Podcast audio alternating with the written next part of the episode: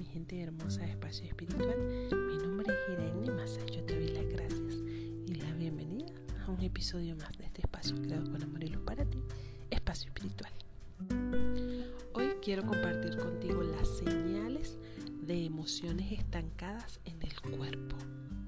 Y lo primero es la tensión corporal, los dolores físicos que no tienen ninguna causa médica. No puedes llorar o lloras en exceso.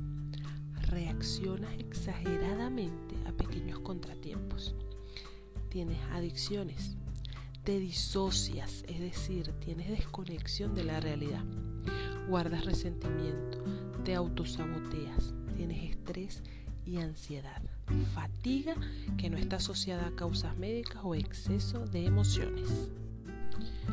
Cuerpo lleva la cuenta de las emociones no procesadas o de las palabras no dichas y de esos sentimientos reprimidos.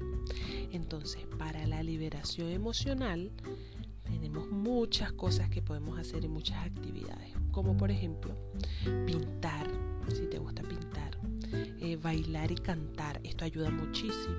Escribir, escribir tus pensamientos, escribir lo que te pasa meditar o hacer ejercicio, cocinar, ir a terapia, por supuesto, hablar con un profesional sobre nuestras emociones.